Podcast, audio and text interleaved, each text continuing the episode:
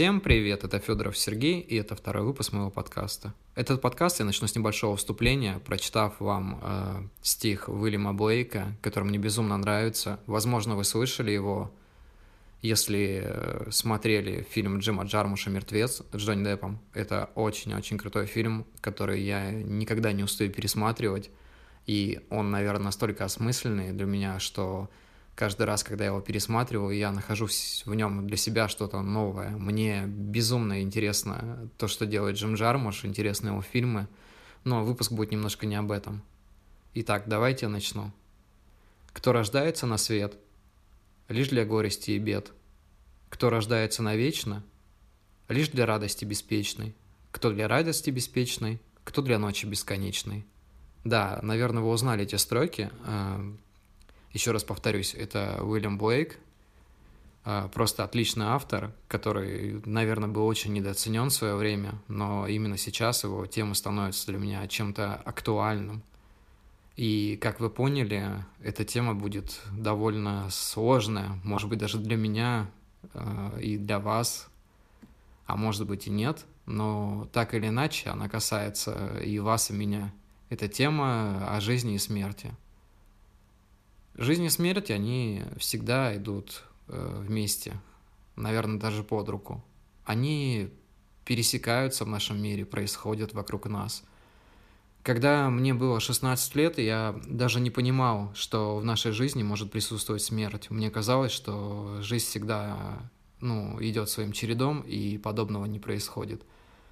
Но когда я столкнулся со смертью своих знакомых, близких, друзей, я начал относиться к этому немножко по-другому. То есть, э, если кто-то следит за моей страницей в Инстаграме, буквально вчера я выпустил пост, э, в котором было послесловие моего сборника рассказов «Карго», который, кстати, вышел недавно, и я надеюсь, что вы его тоже читали, либо прочтете, потому что в нем, наверное, сложно часть, большая часть моей жизни, э, моменты, которые действительно происходили со мной. Наверное, он такой личный, но мне хотелось поделиться с вами тем, что у меня происходило, и немножко донести смысл своего существования, бытия, взглядов на все.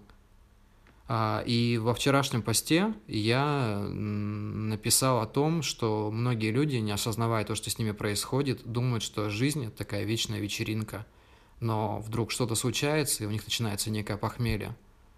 И на самом деле так оно и есть. Э, наша жизнь, она очень скоротечна, она, она очень ценна, я даже не могу с этим спорить, потому что каждая жизнь любого человека в этой жизни, вы можете, конечно, со мной поспорить, она не имеет какой-то цены, она бесценна. Это самое важное, что есть человека. Без тебя не будет э, всего окружающего.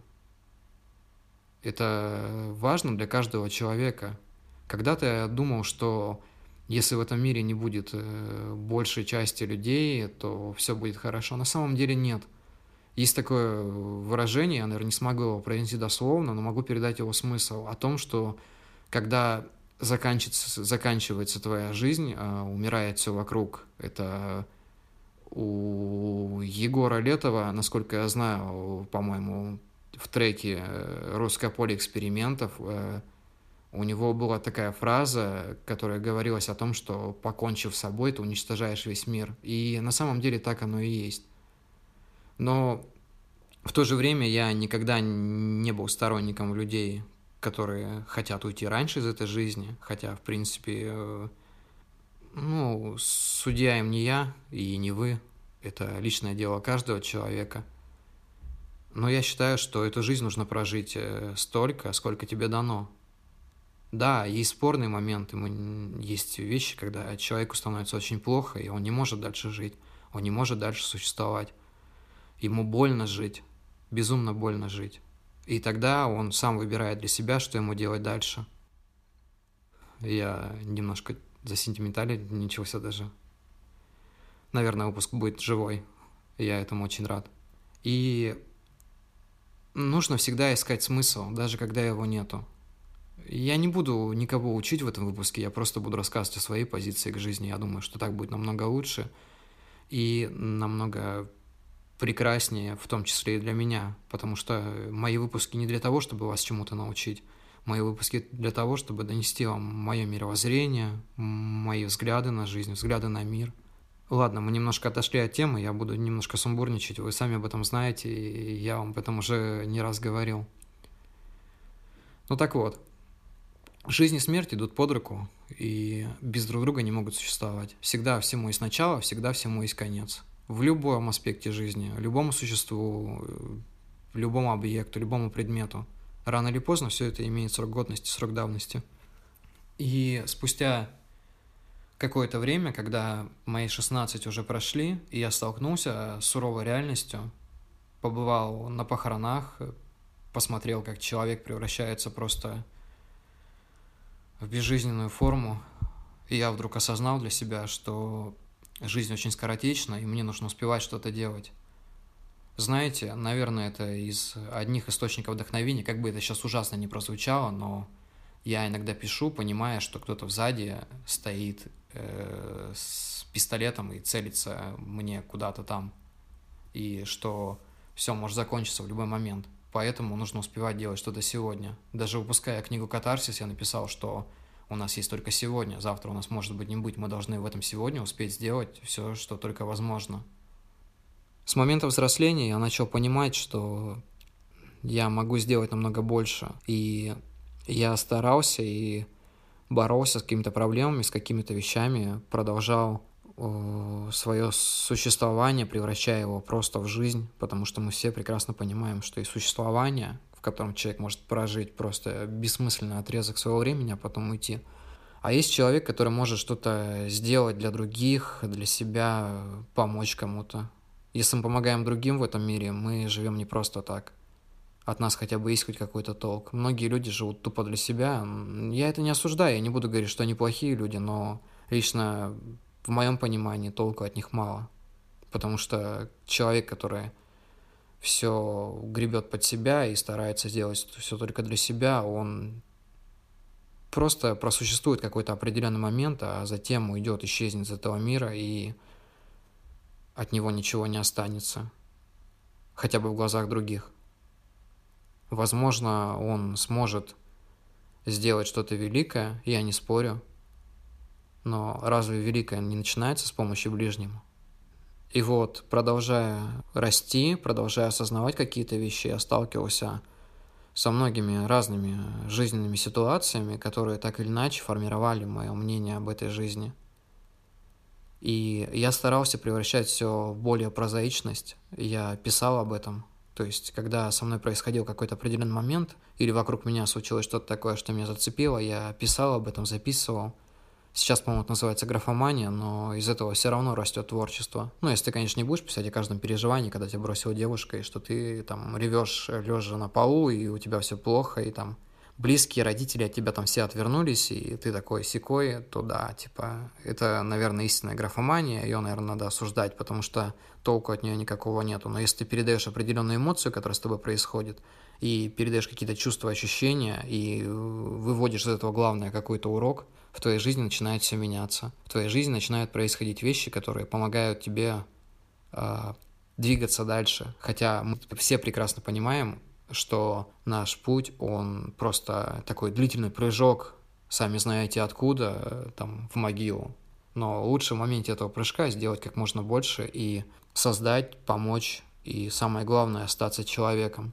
Потому что многие из нас начинают думать, что они чуть больше, чем человек.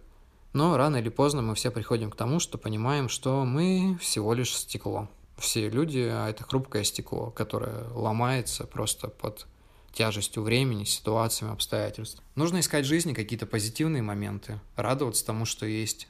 Иногда, когда в моей жизни происходит что-то плохое, я впадаю в такую депрессию и думаю о том, что все плохо, меня никто не любит и так далее, и т.д. и т.п. Ну, мне кажется, у каждого человека, который умеет признавать свои слабости, подобные вещи происходят. Ну, и в моей жизни такое произошло когда-то давно.